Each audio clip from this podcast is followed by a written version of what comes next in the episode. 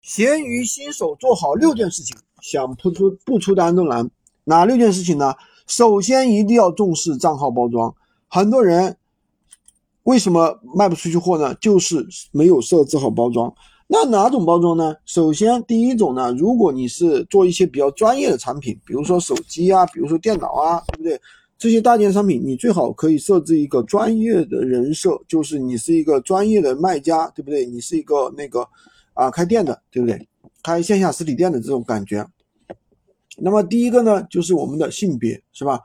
如果说你那个啊想用个人闲置卖家去卖，那你性别就设置为女性。为什么？因为啊，这个比如说你入做数码，男性用户电脑小白妹妹其实比较多。如果设置为女性的话，处理、售后、催单，那么都有一些天然的一些优势。背景和头像。放的是电脑的一个头像，这样的话显得更加专业，也可以是豪车，彰显实力。不要用明星图片，要用真实的图片。个人简介有两个，第一个呢显示你这个人，你有多大，哪里了，做这个产品有多久，让你用户啊了解你这个产品从哪里发货，多久发，售后怎么样，保障怎么样，对不对？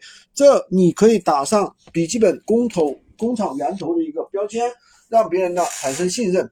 其他设置一般设置在。二十岁三十岁之间，为什么呢？这样的话，别人会有共更多的一个共同话题。